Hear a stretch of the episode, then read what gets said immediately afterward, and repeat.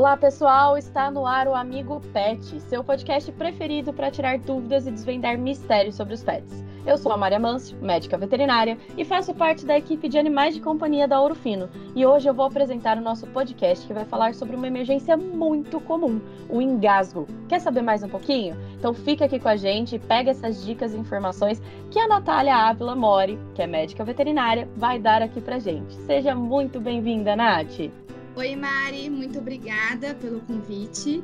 É uma honra poder participar desse podcast com você. Ai, obrigada a você, Nath. Mas vamos começar então, que o pessoal aí já está curioso e já quer saber alguns detalhes. Então conta pra gente aqui, quais são os tipos de emergência mais comuns que as pessoas podem ter aí nas suas casas?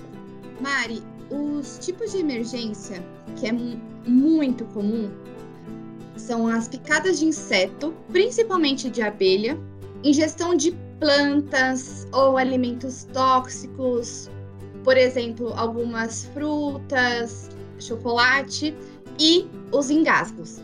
Ah, então você vê, né, gente? Já tem mais coisa aí. Hoje a gente vai focar no engasgo, mas você vê que a gente tem que ter atenção com muita coisa, porque esses curiosinhos de plantão aí as, acabam se metendo, às vezes, em algumas situações que a gente não consegue evitar muito bem. Mas no caso do engasgo em si, Nath, como que a gente é, geralmente sabe que o animal ali é, ele tá se engasgando? Ele geralmente ele se engasga com o quê? Mari, geralmente, né, os animais eles costumam se engasgar com alimentos, animais que comem rápido demais, principalmente os filhotes, ou animais que não possuem os dentes, né, a dentição, para conseguir mastigar, que são principalmente os idosos. Então, os alimentos e objetos, como brinquedos e ossos também. Nossa, gente, é, é, complicado, né? Porque eles querem se divertir, né, com algumas coisas ali, e às vezes a gente vê que ele tá brincando, tal, de repente sai alguma coisinha, ele engasga e a gente já não sabe nem o que fazer, não sabe nem para onde correr.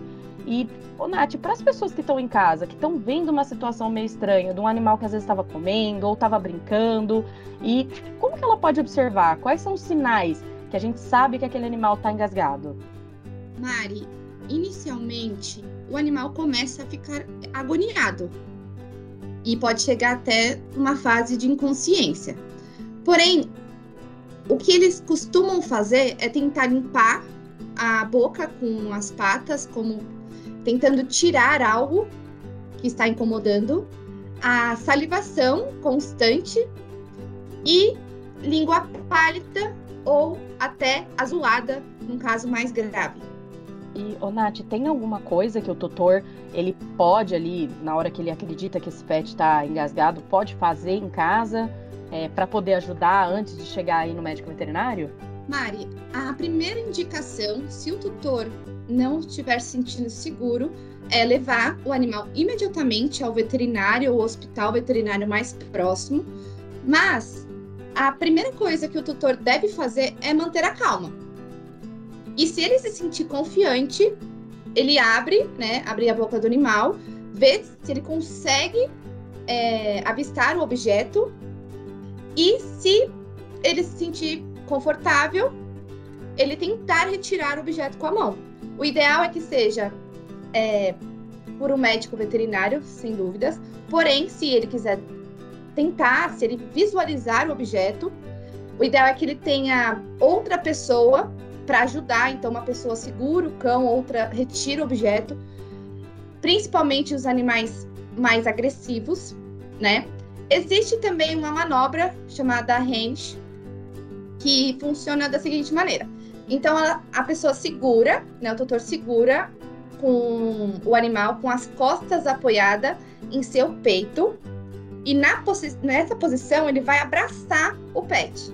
Então, ele vai manter as mãos abaixo da costela, fazendo força, né? Pressionando sempre para cima para tentar empurrar o que estiver obstruindo a via respiratória do cão.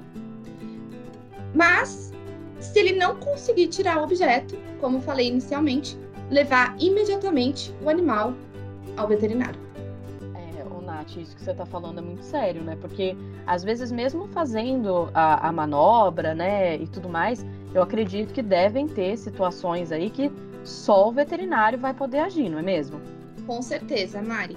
E o engasgo, né, ele pode ocorrer tanto com, com líquidos, alimentos que podem parar na traqueia, né, que vão bloquear parcialmente ou totalmente a passagem de ar. E às vezes a cirurgia ela é muito necessária. Então, no caso, se o animal ele tem uma recorrência, essa frequência de, de engasgo com a ração, por exemplo, então o ideal é que troque aquele comedouro normal por um comedouro mais interativo. Então existe hoje no mercado é, comedouros, por exemplo, com em forma de bolinha, que conforme ele vai brincando, vai liberando essa ração aos poucos para evitar esse tipo de problema, até evitando soluços, comedouros é, em formato Tem mesmo. uns que parece um labirinto, assim, né, Nath? Isso, Mari, exatamente. Alguns que parecem labirinto, que ajuda também a diminuir a rapidez dessa alimentação. Um, oferecer brinquedos roupas, sempre com a supervisão. Não é ideal você deixar aquele, aquele animal com os brinquedos ou até ossos sem a supervisão, porque esses objetos podem ser ingeridos pelo pet, causando não só uma obstrução na via respiratória, mas até uma obstrução intestinal. Cães de raças grandes são mais suscetíveis a ter uma obstrução intestinal, o que é muito sério e pode até levar a óbito, Mari. Então, o ideal é sempre né, é, oferecer brinquedos, sempre com supervisão, né? Acessórios, às vezes o pet vem com acessório do pet e acaba retirando e acaba engolindo. Então, sempre fazer essa supervisão. Em relação aos ossos, eu, Natália, particularmente não gosto de indicar para o tutor dar ao, ao cão. Por quê? Esses ossos, o famosinho osso de nó branco, ele, conforme o cão mastiga, ele tende a amolecer. E, de, dependendo do tamanho que esse osso pode ficar, ele pode deglutir e parar na via, nas vias aéreas. Uh, não só esses tipos de ossos, mas principalmente quando estiver rolando churrasco que tem ossos de galinha, ossos uh, de outros tipos de carne. E eles são bem perigosos, principalmente o osso de galinha, ele é um osso poroso, o que pode criar pontas, e essas pontas podem lesionar órgãos do cão, do pet quando ingeridos. Então, muito cuidado com o lixinho do churrasco e os outros ossos. Nossa, Nath, essa informação dos ossos eu acho extremamente importante. Eu já tive casos assim na, na minha família que um, uma cachorrinha de pote pequeno acabou revirando ali o lixinho do churrasco e aquele ossinho ali de coxinha de frango, sabe, que a gente adora, né? E foi parar ali no lixo, acabou que ele tava meio quebradinho. A cachorrinha, não sei se na hora que mordeu, poxa vida, teve que correr ali no final de semana, situação de emergência, foi pro plantão, teve que sofrer uma cirurgia.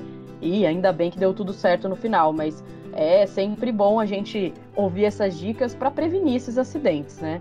Nath, muito obrigado por essas dicas que você deu hoje aqui para nós, viu? Foi um prazerzaço ter você aqui com a gente. Imagina, Mari, sempre que precisar pode contar comigo. É uma honra estar fazendo esse podcast com você. E precisando de mais informações, conte comigo. Ah, muito obrigada mesmo. E você que está aí nos ouvindo, já aproveita, curte, baixa, compartilha esse conteúdo e não esqueça de seguir a Ouro Fino Pet nas redes sociais, tá bom? Até a próxima, pessoal. Próximo podcast a gente se vê. Valeu!